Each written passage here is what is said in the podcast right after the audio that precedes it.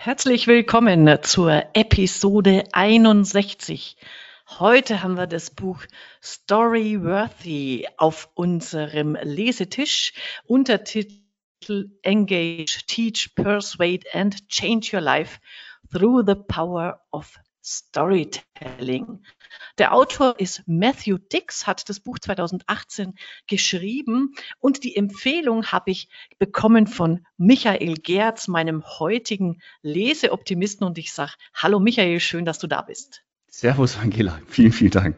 Ja, du hast mir das Buch ja vorgestellt. Du bist ja selber ein Storytelling-Profi. Sag doch mal kurz was zu dir und warum du mir dieses Buch vorgeschlagen hast.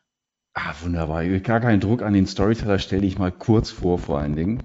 Also äh, Lagerfeuer am Konferenztisch, das ist mein Claim, das ist ein Satz, der mich seit sechs Jahren geprägt hat.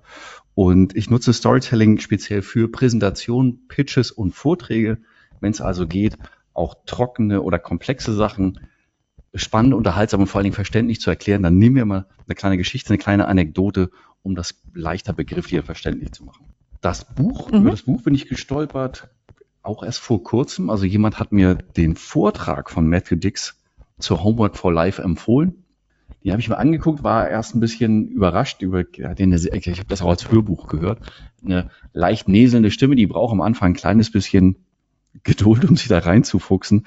Aber ich habe das wirklich so durchgehört, äh, weil mich, also die angefixt durch die Übung, die ich einfach fantastisch inspirierend ich will mich da jetzt gar nicht so reinsteigern. Ich hätte es fast revolutionär gesagt. Also es war wirklich, es ist wirklich, die, die ist wirklich gut und die hat auch was ausgelöst. Ähm, darauf gekommen, dachte, ach cool, wenn die so gut ist und der Typ irgendwie sympathischer rüberkommt in dem Vortrag, dann ziehe ich mir das Buch jetzt mal rein und es hat mich einfach nicht losgelassen. Und mhm. deswegen dachte ich, das solltest du vielleicht auch mal gelesen haben. Genau, und das habe ich jetzt natürlich gemacht. Und ich habe mir auch, aber ich, ich gucke mir das immer erst äh, hinterher an. Ich habe mir dann hinterher diesen TED-Talk angeguckt für ah zu Homework für Live. Also kann man auf alle Fälle empfehlen, kommt auch in die Show Notes. Und was mich als erstes überrascht hat, als ich angefangen habe zu lesen, weil ich habe jetzt schon mehrere Bücher zum Thema Storytelling äh, gelesen und dann dachte ich, mhm. das ist es in, meine ich jetzt gar nicht abwertend, ähm, übliche nach dem Motto, erzähl diese Heldenreise und dann die Stationen der Heldenreise und du brauchst einen Mentor und einen Antagonisten und äh, alles, was da halt drumherum gehört, damit man äh, seine Website und oder Produkttexte äh, fesselnder gestaltet und dann Kunden gewinnt und dann ist es einfach, das ist das gar nicht, sage ich mal, sondern für mich ist, ist so der absolute Aha-Moment, was auch im Untertitel steht, uh, um, Change Your Life through the Power of Storytelling. Und da habe ich viele Elemente für mich rausgezogen und gefunden, wo ich echt sagen kann, wenn man das umsetzt oder wenn man über diese Dinge nachdenkt, das verändert vielleicht nicht das ganze Leben, das ist zu pathetisch, aber es verändert was. Und das hat mich irrsinnig bewegt und da freue ich mich jetzt sehr, sehr drauf, genau diese Punkte mit dir zu besprechen. Ja, sehr schön. Ich, ich glaube, wir rennen uns gegenseitig die ein oder andere offene Tür ein äh, und mal gucken, was für vielleicht kritische oder gegensätzliche Gedanken wir auch dabei hatten. Das war mhm. aber auch ein Aspekt, den ich sehr geschätzt oder auch sehr genossen habe. Ich komme ja eben auch aus der, oder ich gucke auf das Buch, höre das Buch auch mit der Brille Business Storytelling und das, dafür ist es ja gar nicht gedacht. So, das heißt aber nicht, dass man das nicht auch im Business-Kontext nutzen kann, aber das letztendlich das Fehlen einer Struktur, eines roten Fadens, egal ob es jetzt Heldenreise, Pixar-Pitch, Freitagspyramide, völlig wurscht, findet da einfach nicht statt. Und es ist äh, trotzdem sehr, sehr erfüllend und sehr ergiebig und auch sehr inspirierend. Ja, also ähm, dieses, was es bei mir bewegt hat, äh, wir können dann ja einfach einfach mal schon mal in, in, die erst, in das erste Thema einsteigen. Äh, er gibt Hilfestellungen, wie man seine eigene Geschichte findet. Also was ist eigentlich erzählenswert? Storyworthy heißt ja erzählenswert.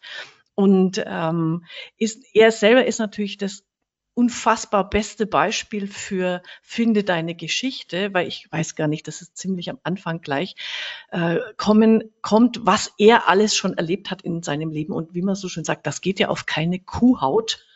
Und hm. da dachte ich mir nur am Anfang, okay, mein Leben ist aufregend, aber so aufregend ganz sicher nicht. Also von er hatte schon mal einen Autounfall mit Nahtoderlebnis. Er wurde schon mal äh, überfallen mit und hatte die Pistole am äh, Gesicht. Er wurde schon mal so gemobbt, dass er, dass, dass er von der Schule fast geflogen ist. Er ist, er ist mhm. Lehrer. Verhaftet und, und, und, worden. Verhaftet worden, ohne. Verurteilt für etwas, was er nicht, genau, ja. ja. Und sagt dann aber, naja, äh, das Wichtige ist nicht, dass du diese dramatischen Geschichten hast, sondern du kannst auch aus den kleinen, kleinen Geschichten deines Lebens bemerkenswerte Verbindungen schaffen zu den anderen. Und er, er nennt das dann den ähm, Veränderungsmoment, diesen Five Second Five Transition Second Moment. Moment. Genau, mhm. den es bei allem zu finden gilt. Und das hat mich sofort angesprochen äh, im Sinne von, du läufst plötzlich ganz anders durch die Welt, nämlich bei allem, was dir so passiert, und mir ist in letzter Zeit leider einiges auch Unangenehme passiert, ähm, wo ich überlegt habe, und was ist jetzt hier mein Five-Second-Moment, wo ich eine Geschichte draus machen kann, obwohl mhm. ich weiß nicht, ob ich eine draus mache, aber man, man denkt ganz anders über die Sachen und das fand ich man ganz aufregenden Ansatz, ähm, über sich und seine, also eine neue Brille aufzusetzen über sich. Ja, und das, also es spielt zum einen ja für mich viel in diese Übung Homework for Life mit rein. Aber was mir sehr gut gefallen hat, ist eben, dass bei aller Dramatik, die, seine Stories ja hatten, also wenn du überlegst, den, den Unfall mit der Nahtoderfahrung, verhaftet, verurteilt, das ganze Programm, das, was die Stories ausmacht, ist ja genau dieser fünf Sekunden Moment und der ist ja weniger dramatisch. Also den haben wir alle, solche Momente haben wir alle im Alltag ja auch. Und das fand ich sehr, sehr wertvoll, und das kommt ja irgendwann in dem Buch auch, dass er eben sagt, äh, du, du musst ja nicht vom Nahtod auf der Bühne erzählen, weil es eben sehr unwahrscheinlich ist, dass im Publikum jemand sagt, ja genau, das erinnert mich an meinen Unfall mit meiner Nahtoderinnerung. Da ist ja wenig, was man andocken kann. Also es ist ja auch so ein Mythos meiner Meinung nach, sowohl im, Business Storytelling oder generell im Storytelling, dass man immer die Wahnsinns-Stories haben muss mit Mount Everest oder im Hudson River gelandet im Flugzeug. Das ist ja gar nicht der Fall, sondern das ist auch die, die kleinen Momente sind oder gerade die kleinen Momente sind, die wir, die uns miteinander verbinden und wo wir sofort andocken können, wo wir uns verbunden fühlen.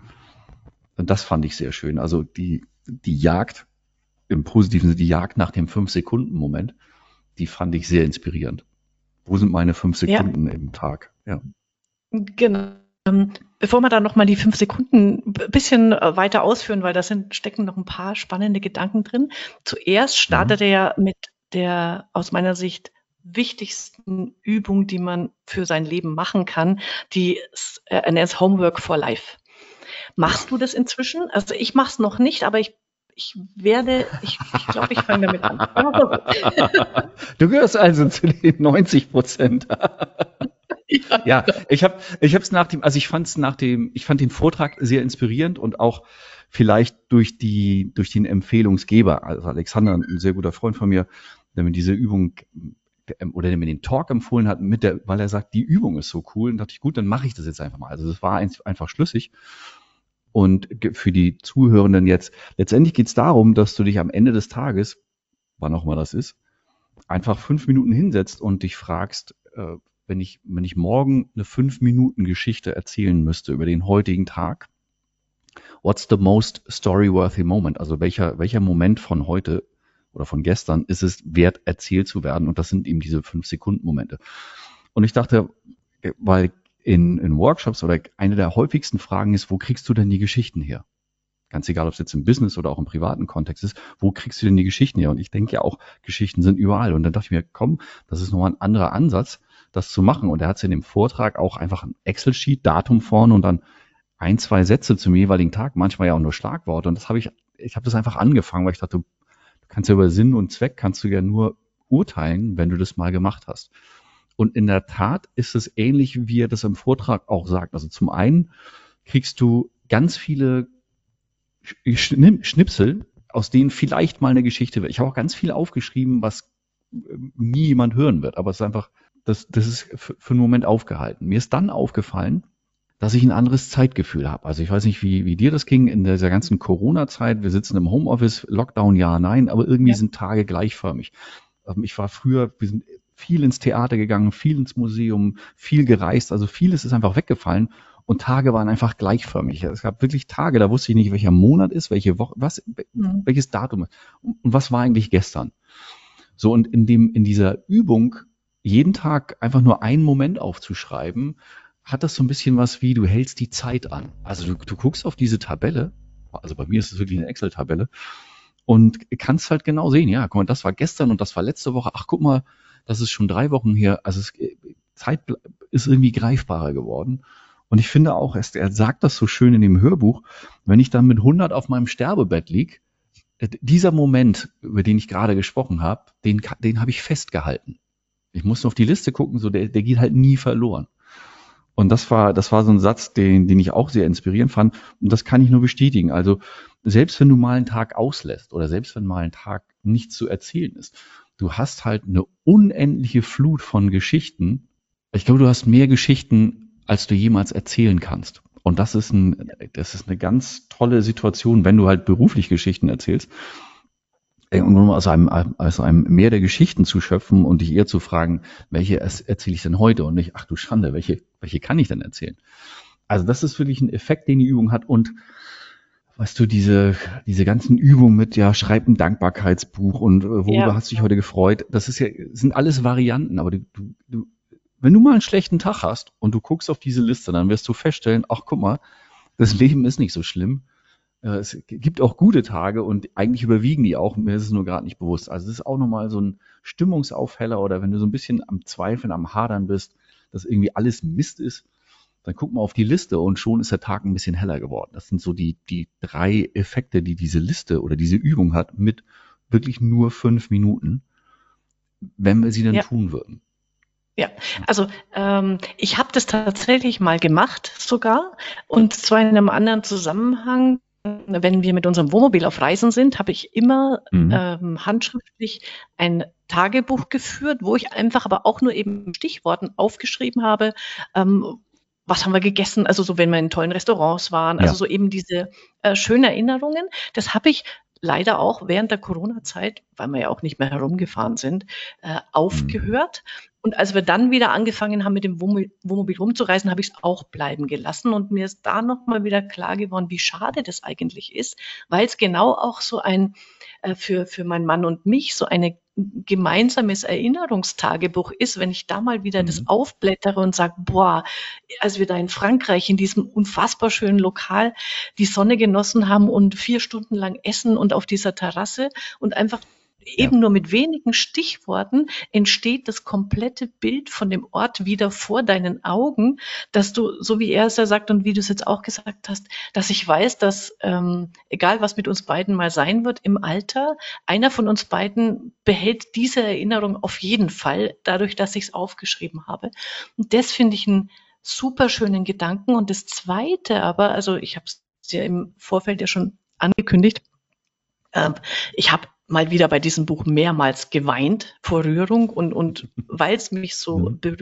berührt hat. In, in seinem Beispiel äh, also er, er macht ja einen Auszug aus seiner Excel-Liste und es ist auch hervorgehoben, ähm, stehen vier Worte, die, die einen einfach anspringen. Ne? Da steht ähm, 2 a.m., also es ist zwei Uhr nachts, walked mhm. Kaylee, Underwear, Birds, Rain, Rain. Beauty. Mhm. Also nur äh, fünf Wörter. Dann, dann bin ich natürlich neugierig. Und er erzählt genau diese Geschichte dazu, dass er mit seinem Hund, der wacht mitten in der Nacht auf, muss halt raus. Er hat nur die Unterhosen an, überlegt sich, ziehe ich mich jetzt extra an oder der Hund hat sehr eilig, es ist eh nachts, äh, niemand ist draußen, da gehe ich halt schnell mit ihr raus vor die Tür, wird mich schon keiner sehen. Dann äh, geht der Hund halt nicht einfach nur pinkeln, sondern geht weiter, er hinterher. Äh, es fängt es regnen an. Äh, aber die Vögel zwitschern und irgendwann, und das ist das, äh, das Schöne, dass ich, ich werde anfangen wieder mit, mit diesem Homework for Life für mich aus diesem Grund. Und dann sagt er, und irgendwann macht's bei ihm Klick im Kopf, während er spazieren geht mit seinem Hund, äh, weil er erst ärgerte sich, mein Gott, jetzt bin ich schon auf der Hauptstraße gelandet und wenn mich jetzt jemand sieht, wie peinlich ist das denn? Und dann sagt er, ja, mein Hund ist 14 Jahre alt und vielleicht ist es das letzte Mal, dass ich mit ihm so einen Spaziergang mache. Und wir haben gerade, unser Cocker ist auch 15 Jahre alt und ich ärgere mich auch über so einen Hund ständig, wenn die links oder rechts geht und ich das eigentlich nicht will. Und jetzt, jetzt bin ich auf einmal so ganz anders gepolt über diesen mhm. einen äh, Moment des Nachdenkens, was, was dieser Five-Second Transition Moment, der da wieder zur, äh, zum Tragen kommt, nämlich das verändert dich wenn du solche ähm, Begebenheiten notierst. Und es wird, er schreibt ja auch, es wird nicht jeden Tag der Drama-Transition-Moment da sein, aber über die ja. Zeit kriegst du einfach auch über den Tag immer einen ganz anderen Blick auf das, was dir passiert, nämlich ist das eine Geschichte, die heute Abend in mein in mein Tagebuch kommt. Also das fand ich, ja. finde ich super schön, ähm, so so so drüber zu denken. Und das Schöne ist ja, das ist ja dein Tagebuch. Also erstmal ist es ja nur für dich. Und ob die jemals jemand lesen wird oder ob du die irgendwann mal erzählst, ist erstmal völlig irrelevant. Das ist etwas, was du, was du für dich sammelst. Und diese, diese mhm. Sammlung ist so wertvoll.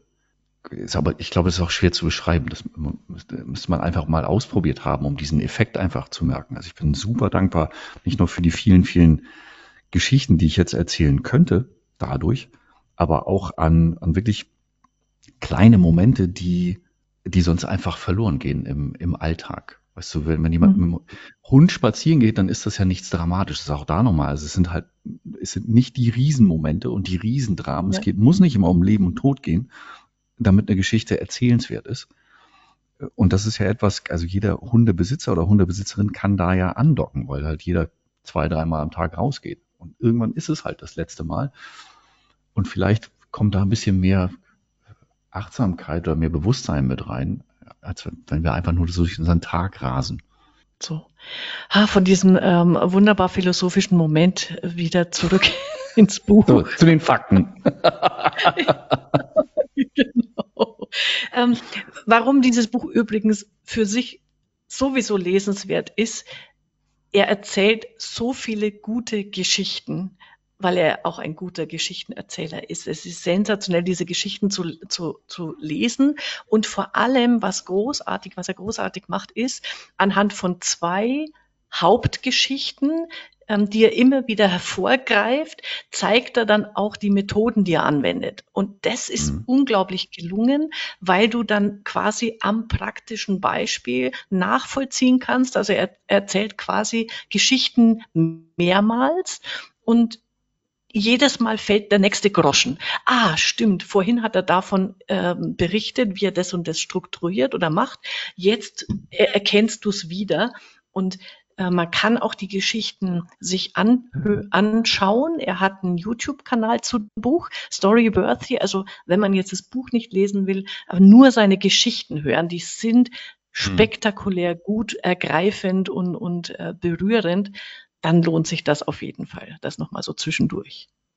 Und das ist ja äh, aus der, aus der Reihe The Moth, das ist ja in, in Amerika mhm. sehr bekannt, wo jeder und jede auf die Bühne kann und einfach eine Geschichte, eine wahre Geschichte, eine persönliche wahre Geschichte aus dem Leben auf der Bühne erzählt, ohne Notizen. Also es, diese Wettbewerbe sind wirklich USA weit und du stehst halt meistens nur ohne was auf der Bühne, Spotlight und dann ist fünf Minuten, zehn Minuten, vielleicht je nachdem, wie lang die Geschichte ist.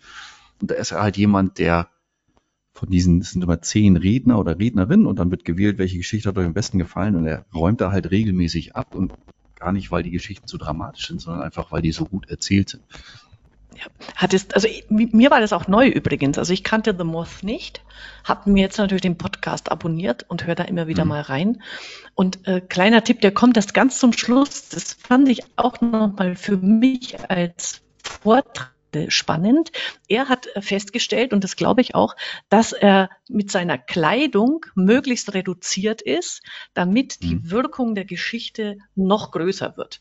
Ähm, also kein T-Shirt anziehen, wo irgendwas draufsteht, was dann äh, zum Lachen anregt oder irgendwas, sondern die Geschichte muss für sich stehen und deswegen hat er immer nur ein schwarzes T-Shirt an und eine Jeans und sonst nichts. Aber warum man Hut aufsetzt, das habe ich nicht verstanden.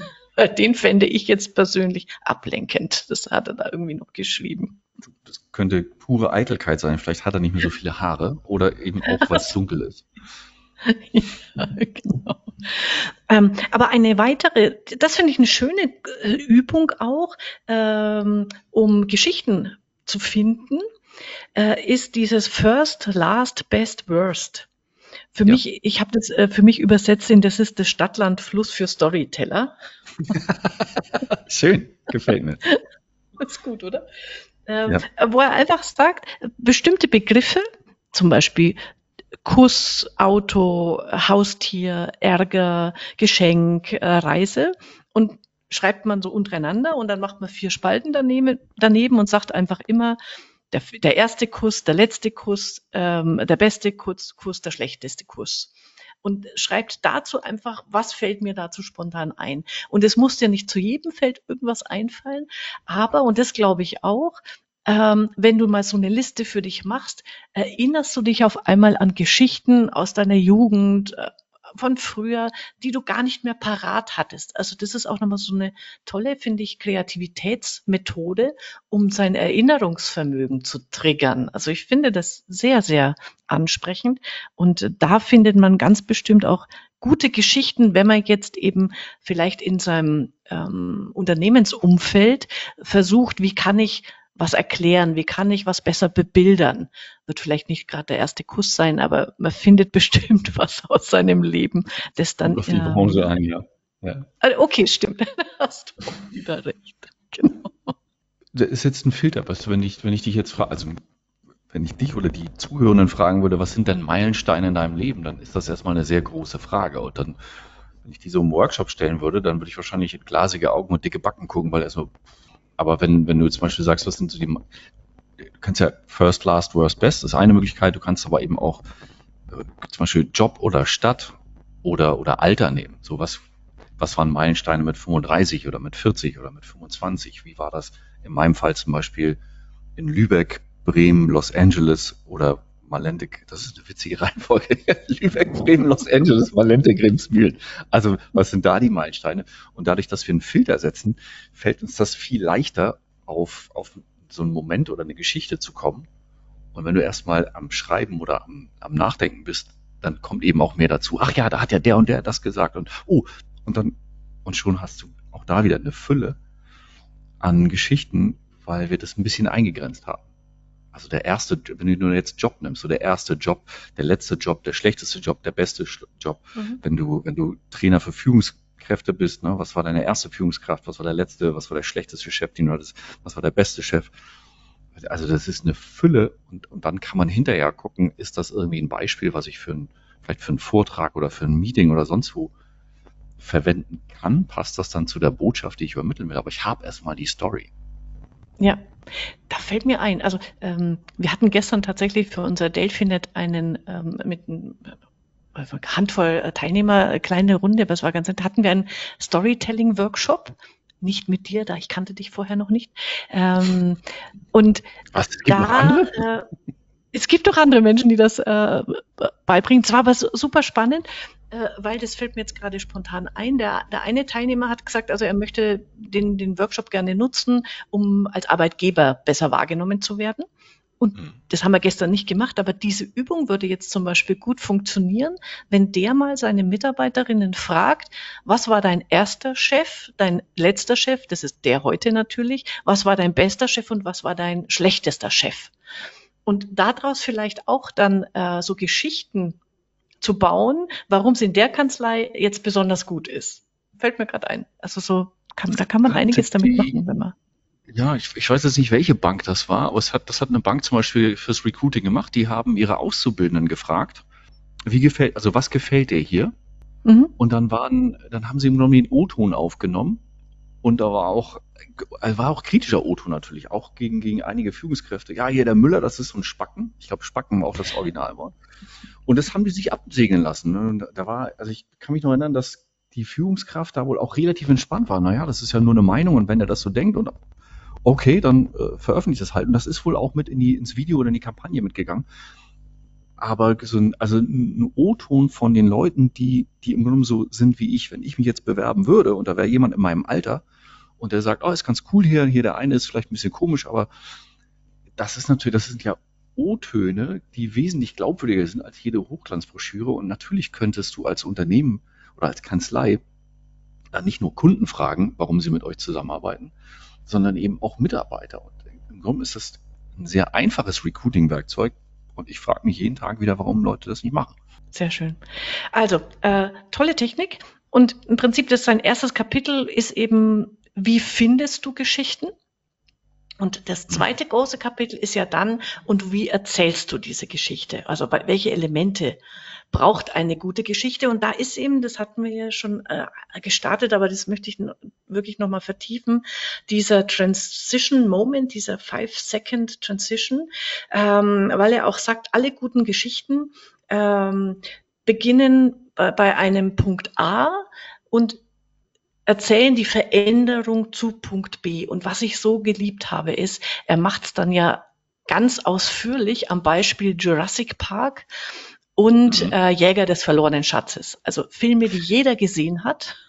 Oft, denke ich, ich mal, zumindest. Cool fand, äh, also ich meine, Jurassic Park ist 35 Jahre her und ja. ich, ich, also die, allein die Überschrift war, oder bei mir war es ja halt der, der, der Übersatz, warum Jurassic Park kein Dinosaurierfilm ist. Da hat er mich mhm. voll gehabt, weil ich dachte, Moment mal, Moment mal.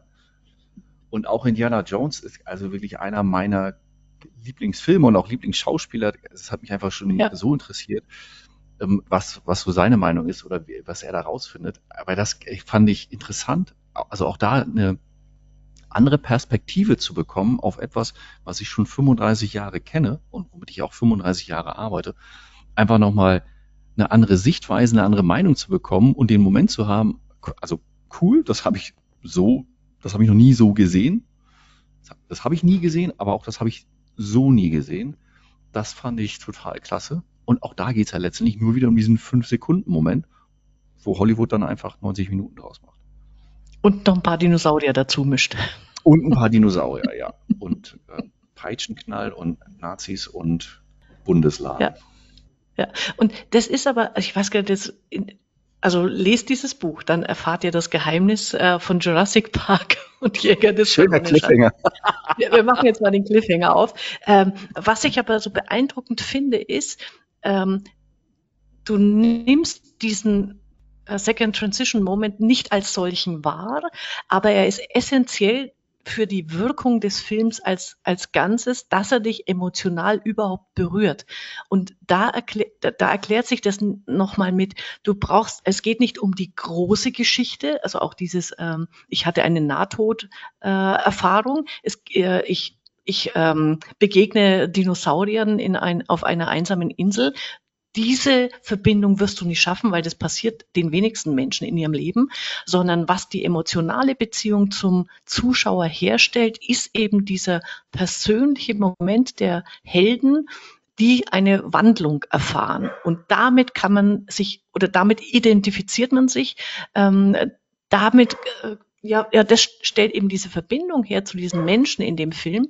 Und das macht es dann so ergreifend, so berührend und auch so den Film behältst du einfach im Kopf. Nicht einfach nur wegen der Dinosaurier, sondern was der Mensch dort für eine Wandlung durch, durchmacht. Ja, das können wir so stehen lassen. Da hätte ich jetzt nicht zu ergänzen. Mhm. So, was ich dann aber super gut finde, ne, bei diesem Five-Second-Moment, äh, er sagt, okay, wenn du jetzt deine Geschichte aufbaust, dann beginnst du mit dem Ende, nämlich was ist dieser Fünf-Sekunden-Moment für dich? Also wo erfährst du genau diese ähm, Transition, diese Veränderung?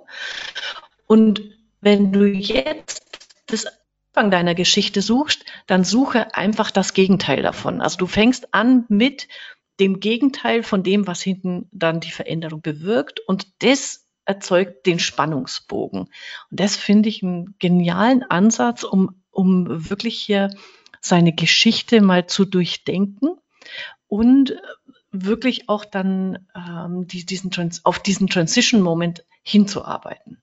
Ja, da, also da bin ich teilweise d'accord. Ich finde diese, mhm. die Idee zu sagen, also wenn du mit dem Anfang haderst, wo soll ich denn überhaupt anfangen mit der Geschichte, eben zu gucken, was ist das Ende oder wo willst du am Ende rauskommen, mal zu schauen, was ist denn das Gegenteil? Das kann ein guter erster Satz sein oder das kann ein guter Start sein. Eine andere, eine andere Technik oder eine andere Herangehensweise, Geschichten zu erzählen, ist eben, und jetzt meine ich gar nicht mal Heldenreise, aber den, den Kreis zu schließen, also dass du im genommen da endest, wo du angefangen hast wenn ich das jetzt wieder in, in den Business-Kontext setze und zum Beispiel an Vorträge oder Präsentationen denke, da haben wir ganz oft, wenn ich mit Kunden arbeite, eine Klammergeschichte. Also wir fangen mit einer Story an, um einfach erstmal Aufmerksamkeit zu wecken, damit die Leute das Handy wegnehmen, mental dabei sind. Wir starten mit der Geschichte, die wird aber nur halb erzählt. Also es geht vielleicht bis zum Höhepunkt oder wo sind Cliffhangers, wo du sagst, oh, wie geht's jetzt weiter? Und dann geht der eigentliche Vortrag los, beziehungsweise dann kommt der Mittelteil und wir binden das Ganze dann mit der zweiten Hälfte ab. Also die meisten kriegen das noch mit, hey, warte mal, da fehlt noch was, bleiben dadurch einen Ticken aufmerksamer und es gibt einen schönen Schluss auch nochmal, der das Ganze rund abbindet. Also da bin ich teilweise derselben Meinung, teilweise so, ja, da gibt es noch eine andere Möglichkeit. Ich finde das cool. Das Gegenteil des Endes ist auf der Start. Da bin ich sofort dabei. Ich glaube, es lohnt sich auch in einigen Fällen einfach mal zu gucken, was mache ich dann, wenn sich der Kreis schließt. Also dann vielleicht doch klassisch Heldenreise, wenn der Protagonist mhm. zurück in seine alte, in die, in die alt, neue alte Welt kommt, aber eben verändert äh, und sich dadurch eben auch seine alte Welt verändert hat.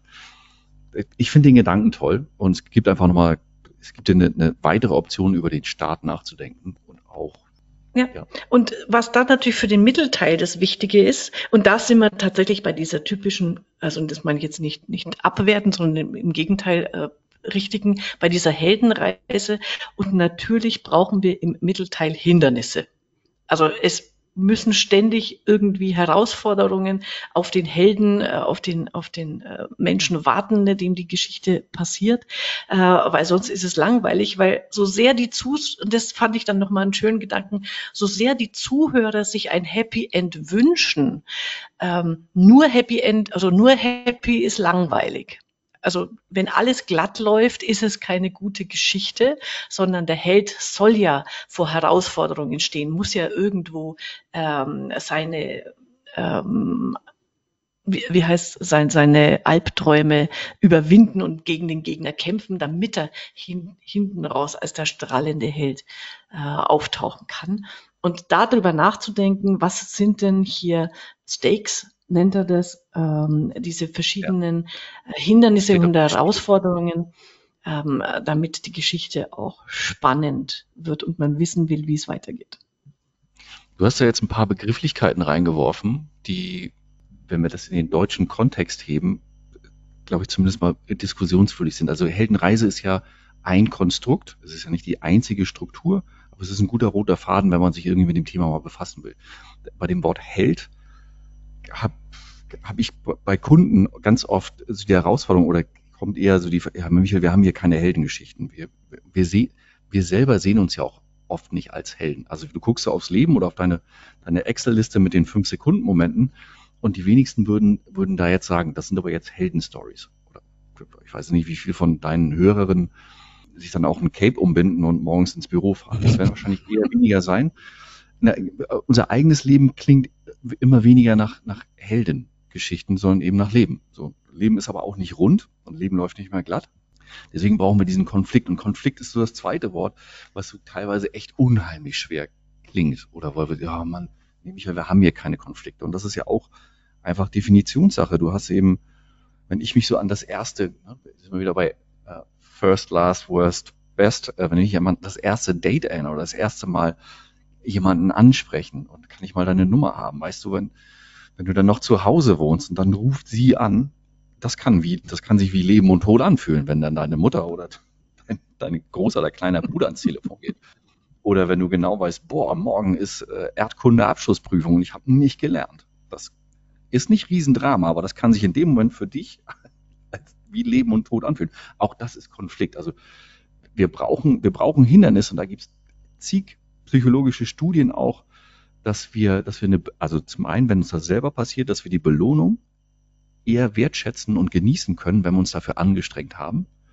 aber auch, dass wenn, wenn jemand uns so eine Geschichte erzählt und jemand zieht halt los, weil er oder sie irgendwie ein Ziel hat und jetzt kommt das erste Hindernis, dass das so natürlich sofort eine Frage aufwirft. Ne? Schafft er oder sie das? Mhm. Kriegt, kriegt er am Ende die Prinzessin? Äh, kriegt, kriegt Pretty Woman am Ende, heiraten sie ja oder nein? Äh, wird Richard Gere die Leiter hochsteigen, ja oder nein?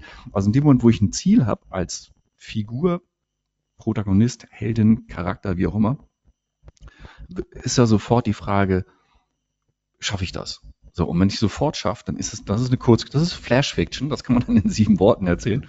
Das ist eine Kurzgeschichte und die ist in der Regel ja auch nicht spannend. Für mich ist immer das Beispiel, weißt du, Titanic ohne Eisberg und ohne steigendes Wasser in der dritten Klasse oder ohne die Liebesgeschichte ist halt auch nur eine Folge Traumschiff. Ähm, will jetzt kein zu nahe, sorry, ich will da keinem zu nahe treten. Aber es, äh, ist eben, es ist eben nicht, äh, es ist eben nicht spannend. Aber Traumschiff schauen auch viele Menschen. Aber es geht ja nicht um die Schiffsreise, sondern um das, was passiert. Das hast du ja bei ganz vielen, äh, wenn ich mir Serien angucke, die, mit die mich faszinieren, dann ist das, weißt du, wie viele Arztserien, Feuerwehrserien, Polizeiserien gibt's, aber es ist ja nie die Action, die einen so an. Also das mag vielleicht über ein, zwei Folgen funktionieren, aber dann geht's doch immer um die, die Verhältnisse. Wer hat da was mit wem? Äh, welche Probleme haben die? ich gucke jetzt gerade äh, Mr. In-Between, auch so ein, weißt du, wieder so ein Story-Nugget, der aus Australien, eine ganz kleine Serie, billig produziert, aber von der, vom Storytelling so klasse. Und es geht da letztendlich um einen, nicht Auftragskiller, aber also schon Kriminellen, der hat, der ist geschieden und der hat seine Tochter und die sieht er halt nicht immer. Weißt du, und diese, diese, dieses Hin und Her zwischen, ich habe hier einen Job, muss Leute umbringen und ich würde jetzt gerne meine Tochter sehen, aber meine Frau will das nicht die, die familiären, das macht so den, diesen Switch, diesen Spagaten er zu machen hat zwischen seinem Job und, und den familiären Problemen, die wir alle haben, wenn wir irgendwie in Familien aufwachsen. Das ist mhm. halt spannend, weißt du. Geht, da geht's ja nicht um die Action, wenn er, wenn irgendwas explodiert oder geschossen wird, sondern verdammt, jetzt kann er die wieder nicht sehen oder da ist die, die, die hat die Besuchszeit überstellt. Das ist ja das, was es spannend macht. Also die Hindernisse eben. Ja, das schreibt, beschreibt er ja auch sehr gut in seinem Buch, ähm, diese, äh, dieses große, das ist quasi, wenn man das Buch liest, kann man, hat man, bekommt man eine Vorstellung davon, wie, wie Drehbuchautoren denken und schreiben. Äh, dass ja. es immer eine große Rahmenhandlung gibt. Da ist es äh, Schießen und äh, Dinosaurier und ich suche den heiligen Gral. Aber damit eine Geschichte funktioniert, muss innerhalb dieses großen Rahmens einfach auch immer das kleine persönliche, in Anführungszeichen, Drama stattfinden, mit dem wir uns als Menschen identifizieren können wo, wo jeder für sich denkt, so geht's mir auch. Mensch, äh, die, das Problem kenne ich. Ähm, so fühle ich mich auch immer, wenn, wenn ich mich mit meinem Partner streite. Und äh, so versuche ich auch immer wieder, dieses oder jenes Problem zu lösen. Und was dann drumherum passiert, ist eigentlich eher schmückendes Beiwerk. Damit eben eine gute Geschichte funktioniert, braucht's diese ähm, emotionalen Momente, das, das habe ich gestern auch erst gelernt äh, bei unserem kleinen Workshop, das heißt dann The Hook auf, auf Englisch, dieses Hook. Also was äh, berührt mich emotional, was nimmt mich mit in der Geschichte? Und dafür ist der, der spannende Konflikt ist immer im Inneren. Dann. Also ich kann ja Sachen im Außen haben, da kommen dann die Dinosaurier oder die Nazis holen mir die mhm. Bundeslade weg. Äh, viel spannender ist aber eben der, der Konflikt im Inneren. So habe ich das Zeug dazu, schaffe ich das, gehöre ich dazu. So, und, und eben auch, wenn, wenn also die, die Figur sich verwandelt, dann ist es immer eine Verwandlung im Außen, aber vor allen Dingen im Inneren. Frodo ja. den Ring nach Mordor bringt, dann geht er von A nach B, aber es geht eher darum, dass dieser kleine Hobbit, der sich das eigentlich nicht zutraut, über sich selbst hinauswächst und dann letztendlich ja die ganze Mittelerde rettet. Und das kannst du eins zu eins auf Jurassic Park, Indiana Jones, Pretty Woman, äh, Krieg der Sterne, jeden James Bond Film so aufmodulieren. Es geht eben immer auch um, um den Konflikt im, im Inneren, um das darüber hinauswachsen. Und das ist das meiner Meinung nach, was Geschichten einfach spannend macht. Und das wird in dem Buch halt sehr gut beschrieben. Da sind wir wieder bei den ähm, Five-Second äh, Transition Moments und wo ich wirklich gelacht habe. Äh, er geht dann mit seinem Freund in Jurassic Park 3 oder 4, ich weiß jetzt nicht welche Folge, Und dann guckt er sich dauernd um und äh, die, die Zuschauer und dann bei den bestimmten äh, Situationen, wo eben der Dinosaurier fast das Kind frisst und alle und Schreck und, und er geht hinten hin und er sagt vorher schon seinem Freund, was in dem Film passieren wird, ohne dass er ihn gesehen hat. Und das ja. ist so, ja, wenn du einmal diese Logik durchschaut hast, dann kannst du haargenau bis darauf, ähm, wer wird sterben, wer wird überleben und was wird äh, zwischendrin passieren, vorhersagen. Und das war ein sehr lustiger Abschnitt. Und da finde ich ist das Schöne, weißt du, das ist ja auch etwas, was viele mal sagen, jetzt ruinier mir Filme oder Serien oder Bücher nicht, wenn wir dann diese Mustervorlage haben. Also ob du jetzt eine Heldenreise hast oder nicht, ist ja vollkommen, vollkommen irrelevant. Äh, letztendlich sind ja Krieg der Sterne, Indiana Jones und Pretty Woman sind ja ein und derselbe Film. Die haben mhm. zwar ein anderes Thema, aber der, der rote Faden ist ja der gleiche. Und ich finde es dann immer wieder schön, Weißt du, manchmal fragen mich Leute, kannst du es überhaupt noch genießen, ins Kino zu gehen? Ich sage, ja, natürlich, weil ich mich auch gerne einfach überraschen lasse. Also jetzt müsste das und das kommen. Die Frage ist, wie setzen mhm. sie das um? Und wenn ich nur an äh, Krieg der Sterne 5, das Imperium schlägt zurück, also dieser Twist, dass Darth Vader der Vater von Luke Skywalker ist. Das ist, hat kein Mensch kommen sehen in dem Moment. Das finde ich cool. Also jetzt, da hätte jetzt ein Riesending kommen müssen, aber damit hat keiner gerechnet. Ja. Und das macht's halt nochmal ganz anders spannend und zieht mich wieder weiter rein. Wow, und wenn das ist, dann haben wir ganz neue Konflikte. Dann haben wir wieder auch einen Vaterkonflikt, ähnlich wie bei Indiana Jones. Entschuldigung, ich steigere ja. mich gerade so rein. Das, äh ja, gut, aber also da, da gibt's ja, er macht ein ganzes Kapitel über Überraschungsmomente, wie man die einbaut und, und ähm, wie die funktionieren, wo genau dies, solche Twists entscheidend sind, damit ähm, entweder Humor entsteht oder eben boah, Aufregung und, und wie geht's jetzt weiter. Für mich waren noch zwei Punkte, es sind eigentlich kleine Punkte, die mich äh, nochmal sehr angesprochen haben, weil äh, ich ähm, verkünde jetzt öffentlich, ich plane tatsächlich 2023 wieder ein Buch zu schreiben. Und uh.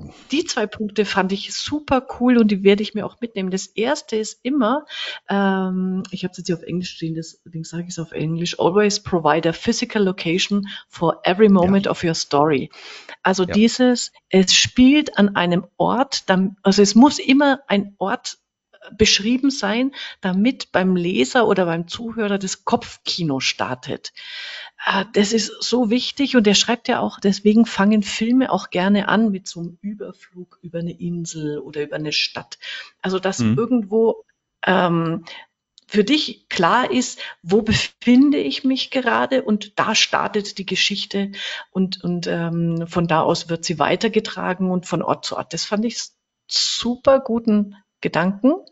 Und das Zweite, ich habe in meinen vorherigen Podcasts oder in anderen Büchern bin ja so ein Fan vom Wörtchen und, also statt mhm. aber und zu sagen. Und das hat auch seine Berechtigung, wenn es um. Könnte mir vorstellen, was jetzt kommt, ja. Ja, ne, Diskussion geht. Das ist ein Brokrümel. Ja, genau. Ähm, genau, den habe ich jetzt schon mal ge ge gelegt. Äh, die ich erhöhe jetzt die Spannung und mache das Hourglass. Ich stoppe jetzt die Zeit an und verlangsame. Ähm, und dann dieses Be a butter and therefore. Also ja. aber und deshalb äh, sind ganz wichtige Elemente einer guten Geschichte, weil sie Momentum geben, weil sie äh, eine Geschichte vorwärts bringen. Wenn ich erzähle von und dann passiert das und dann passiert das und dann passiert das, dann ist sofort Langeweile im genau. ähm, Kopf des Zuhörers. Wenn ich aber sage, als ich hier stand, äh, passierte das und das, aber ich habe damit nicht gerechnet und deshalb habe ich gedacht, hast du eine ganz andere Dynamik in einer Geschichte, als wenn du alles mit und erzählst. Also ich an der Stelle habe hab ich mich revidieren lassen, äh, aber hat durchaus seine Berechtigung und es ist nicht und ist nicht ähm, immer immer äh, das Salz in der Suppe. So. Ja, das, das findest du in vielen Büchern oder auch in vielen Meinungen, also letztendlich auch da wieder, das ist, sind andere Begrifflichkeiten für Sachen, die du überall findest. Wenn, was andere sagen da Kontext zu. Und ich habe ganz viele Geschichten, die ich in Workshops erzähle oder auch in, in Vorträgen äh, oder auch Blogbeiträge oder bei, bei LinkedIn, ist ganz oft äh, Dienstag, 23. November äh, Pitch Workshop. So, das ist jetzt noch nicht ganz Location oder äh, mhm 23. Februar 2019, London, Covent Garden. Das ist ganz oft, dass wir erstmal einen Kontext schaffen, damit jemand genau weiß, genau, wo findet das statt, wer, wer ist da eigentlich mit beteiligt. Und das kann man so in einem Satz einfach abfrühstücken. Und ich, ich bin erstmal im Thema. Und das Aber und deswegen ist eben, es, das, da ist ja in der Satzstruktur schon Konflikt drin. Also du baust eine mhm. Spannung auf ja. und jetzt kommt aber eine Wendung. Und Wendung ist immer Überraschung und jetzt, okay, wie geht's jetzt weiter? Und ob man dann aber jedoch plötzlich sagt, ist erstmal irrelevant. Und das deswegen hast du ja auch in dem Pixar-Pitch drin. Also in dieser Formel, nach der alle Pixar-Filme laufen, die auch nichts anderes ist als eine andere Auslegung der Heldenreise. Ja, und deswegen und deswegen im Mittelteil. Also es passiert was und deswegen passiert das und deswegen ist das passiert. Also, dass sich immer Sachen aus sich selbst raus äh, entwickeln und dass es immer Widersprüche gibt. Ja, allein damit könnten wir, ich weiß nicht, die Hälfte aller Vorträge und wahrscheinlich 90 Prozent der Präsentationen in Deutschland extrem aufwerten, wenn wir die zwei ja. Punkte beurteilen, berücksichtigen wollen. Ja, und das ist auch schön, also er erklärt dann, also gibt es mehrere ähm, Sachen noch dazu, also wie du äh, Gegenwart und, und Vergangenheit als Zeitformen verwendest. Und mhm. das Tolle ist wirklich, er, er bringt ja dann noch immer Geschichten von sich. Also bei dem Kapitel ist es dieses, ich sitze im Zug schreibe an einem Kapitel, neben mir sitzt meine Tochter Clara, gegenüber der äh, Sohn Charlie und meine Frau und wir fahren von, im, im Zug von Boston nach Massachusetts oder also irgendwo hin und du sitzt mit ihm auf einmal im Zug und dann hat sein kleiner Junge eben das Problem, er kann nicht auf fremden Toiletten pinkeln und er versucht mhm. da alles mit seinem Sohn. Und du bist so drin in der Geschichte und du leidest so mit, weil, weil er dieses Kopfkino damit gestartet hat. Und das ist so ein ganz wichtiges Element, ist mir da klar geworden, dass man das auch nutzt, wenn man, auch jetzt in dem Business-Kontext, er schreibt ja ganz zum Schluss, wir sind übrigens auch schon wieder zeitlich ähm, sehr weit fortgeschritten. Äh, er es tut mir leid. nee, nee, alles gut. Ähm, er schreibt ja auch, du hast ja auch, wenn du jetzt ähm, ein Meeting hast mit deiner Mannschaft, eine Verantwortung, sieben Menschen jeweils eine Stunde lang mit dir acht, äh, acht Stunden Langeweile zu verbreiten ähm, hast du die Verantwortung, wenn du einen Vortrag hältst oder wenn du über was sprichst, entertaining, äh, also ein bisschen unterhaltsam zu sein, mitreisend, die mitzunehmen, anstatt dass sieben Leute auf ihrem Handy nebenher daddeln, weil sie sich langweilen, wenn sie bei dir zuhören. Mhm. Und das ist dann mit so einem einfachen Mittel schon sehr schnell zu erreichen. Äh, es ist äh, 17 Uhr. Ich sitze bei mir immer noch im Büro drumherum gehen überall schon die Lichter raus, wenn ich aus dem Fenster schaue und ich weiß, ich muss um 20 Uhr fertig sein mit meinem Artikel, sonst kann das äh, neue Heft von irgendwas nicht erscheinen. Was tun? Panik, Telefon klingelt. Also all diese Elemente, die man jetzt mal aufgreifen kann und dann in so einer Geschichte verpackt, die, die man auch als Vortragender nutzen kann, finde ich da, also werde ich äh, viele Sachen für mich auch äh, übernehmen können. Mhm. Auch wenn ich, also das ist vielleicht so ein kleiner äh, ne, Kritikpunkt, ist falsch. Ähm, ich halte ja auch Tagesvorträge, Tagesworkshops und wie ich das Wissen vom Storytelling alles bei so einem ganzen Tag unterbringe, ich glaube, da wird schwierig. So viele Geschichten kriege ich dann doch nicht unter. Ich könnte dir einen Kontakt empfehlen. ja, ich, ich habe auch schon die Adresse. Es, es geht ja nicht darum, dass du, dass du acht Stunden lang Geschichten erzählst. Äh, darum geht's ja gar nicht. Aber auch zu schauen, also je nachdem, was dein Thema ist oder vor allen Dingen, was die Botschaft ist, mhm. zu gucken, wie kann ich, wie kann ich zum Beispiel einen guten Start haben, was könnte eine Anekdote sein, um, um zwischendurch mal Luft zu holen, ein bisschen durchzuatmen, mental durchzuatmen, gerade wenn das viel komplex, viel, viel Information ist, die du, die du zu vermitteln hast, aber auch genauso eine, einen ganzen Tag nach einem gewissen roten Faden zu stricken oder mit mhm. äh, Sachen zu arbeiten, die er ja auch hat, weißt du, den, äh, den Backpack, also den Rucksack, den er da packt, ne? Ja. den, den Einsatz erhöhen durch die, die Steigerung, ähm, was, was wird jetzt als nächstes passieren? Die Brotkrümel zu schmeißen, hey, und nach dem Mittag machen wir noch XYZ, mhm. so dass, dass jemand schon ein bisschen angefüttert, angeteasert ist.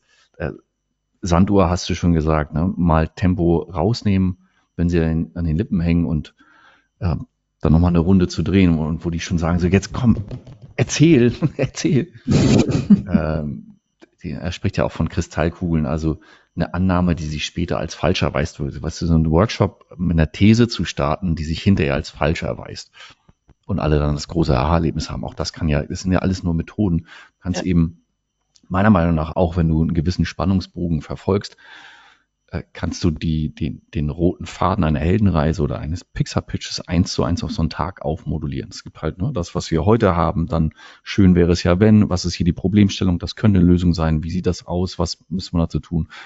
So, dann ist ein Tag schon schnell rum. Aber ich erzähle ja, also selbst in meinen Storytelling-Workshops erzähle ich nicht acht Stunden lang Stories. Das wäre Quatsch. Da hat ja noch keiner Storytelling gelernt. Da gehört auch noch ein bisschen Info oben drüber dazu. Genau. Also ähm, ich bewältige meine äh, acht Stunden Workshops ganz gut. Ich kriege auch gutes Feedback. Nicht, dass es jetzt so rüberkommt. Na, ich glaube nicht, dass das so rübergekommen um, ähm, ist.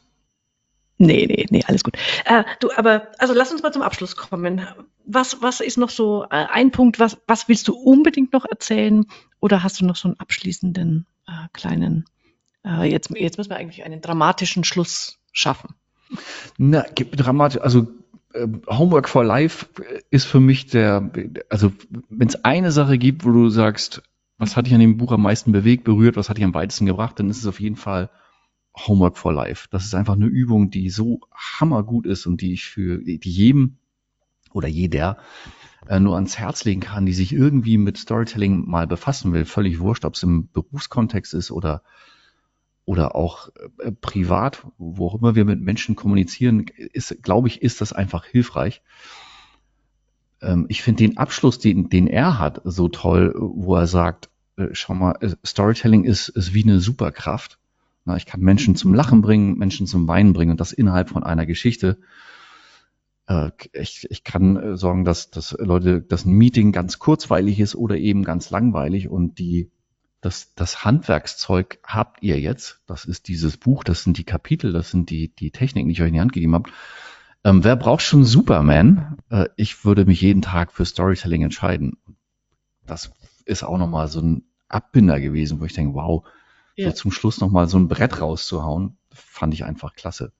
Also ja. Story, Homework for Life, wenn jeder sich entscheiden könnte für einen Monat dieses Commitment mit fünf Minuten am Tag, das ist nicht viel, und dann hinterher sagen, war jetzt völlig blöd, hat mir gar nichts gebracht, oder sich überrascht fühlen, wow, das ist ja der Hammer in vielen, vielen Bereichen. Das wäre so meine Message. Es lohnt sich, also es lohnt sich, dieses Buch zu lesen, es lohnt sich, das Buch zu hören, aber vor allen Dingen, wenn, wenn ihr nur Homework for Life macht, ist schon eine ganze Menge mehr getan. Genau. Und für mich ist es wirklich der ähm, Five-Second Transition Moment. Dieses ähm, über sein Leben oder über, nicht das sein ganzes Leben, äh, sondern ähm, über sein Ereignisse immer nachzudenken und was war dann der Veränderungsmoment, was war mein Aha-Moment, wo ich er erkannt habe, was war vorher und was ist jetzt anders. Das hat mich äh, super bewegt. Also ich denke da jetzt wirklich ähm, anders über mich mhm. und was mir so passiert. Und ähm, also was mich gewundert hat, nur weil du den Superman ansprichst, er nennt es ja das Spider-Man Principle of Meetings and Presentations. Warum er jetzt Spider-Man genommen hat, habe ich nicht verstanden. Bei Superman weil, war ich nicht mit dabei. Weil äh, Peter Parker, äh, ein, ein Charakter mit extremer Problem. Superman ist im Grunde ja unüberwindbar. Er ist unverwundbar, mhm. es sei denn, du hast Kryptonit. Also, Im Grunde hat er keine Feinde. Äh, Spider-Man ist erstmal normal, ist ein Student, also hat mhm den Konflikt, ich bin hier Superheld, aber eigentlich bin ich Student, wohne noch bei meiner Tante. Und bei ihm ist diese, diese Brücke ja, dass sein Onkel gestorben ist oder erschossen wurde und er den Dieb hätte vorher festnehmen können. Also da ist die, ja. ah, da kommt auch dieser Spruch, aus großer Kraft kommt große Verantwortung. Der ist als Charakter, als Figur, ist da ah. viel mehr Drama und viel mehr Konflikt in sich drin weil er halt immer mit diesem. Tod seines Onkels zu leben hat, dass ich den als Figur wesentlich interessanter finde als Superman. Aber er hat in, seiner, in seinem Abschlussplädoyer ist ihm, wer braucht Superman? Ich weiß nicht, warum er es gesagt hat. Und äh, abschließend für mich, ich habe noch bei einer ganz kleinen Geschichte so lachen müssen, äh, nämlich er hat ja immer Story Breaks dazwischen, mhm. was ich dann also sehr sehr lustig finde. Er, er sagt immer Story Break, dabei erzählt er eine Story in, auf zwei Seiten, eine ganz kurze. Und eine rel relativ zum Schluss ist dann, die heißt auch Fine is apparently not a good way to describe my sex life. Wo das finde ich so super. Er trifft ja, ja, Dr. Ruth Westheimer, das ist ja die Koryphäe ja. in Sachen äh, Sexualtherapie, also ganz tolle Frau auch. Ich habe die öfter schon mal in Interviews äh, erlebt, also auch sehr humorvoll, also es ist eine ganz tolle Frau. Und er trifft sie äh, eben auf, auf, so ein, äh, auf so einer Speaking Conference im, im Hinterzimmer und sie, sie fragt eben, äh, und wie ist Ihr Sexleben? Und er sagt, fein, woraufhin ihm die Dr. Westheimer fünf Tipps gibt, wie er sein Sexleben verbessern kann. Damit geht er so zu, seiner Frau ganz euphorisch und sagt, du Schatz, mir hat die Frau Doktor jetzt gerade Tipps gegeben hast, diese Vorstellung, diese Bilder im Kopf, wie wir unser Sexleben verbessern können. Und die Frau schaut ihn völlig entgeistert an und sagt, warum um alles in der Welt erzählst du der über unser Sexleben? Und das finde ich nochmal. Also auch, auch dafür lohnt, es sich, dieses Buch zu lesen, weil so zwischendrin immer wieder so heitere oder auch traurige äh, Geschichten sind, die einen nochmal all das, was er dann auch erzählt, wie funktionieren gute Geschichten, immer wieder auf den Punkt gebracht, ähm, mhm. äh, beispielhaft da reinbringt. Also das ist ein ganz, ganz großes Kino, was er da in einem erzeugt mit seinen Geschichten. Gut, und mit diesem Kopfkino lassen wir die Zuhörerinnen und Zuhörer jetzt wieder äh, in ihr eigenes Leben äh, zurück, wünschen euch, wenn ihr es lest, viel Spaß dabei und wie gesagt, Homework of Life und die Five Second Transition Moments sind wirklich großartige Dinge, über die es sich lohnt, nachzudenken oder sie zu praktizieren. Danke dir, Michael. Es war mir Sehr eine gerne. Freude. Bis dann. Ciao. Bis dann. Ciao. Das war's für heute. Das nächste Buch steht schon im Regal. Auf Wiederhören bei der Leseoptimistin.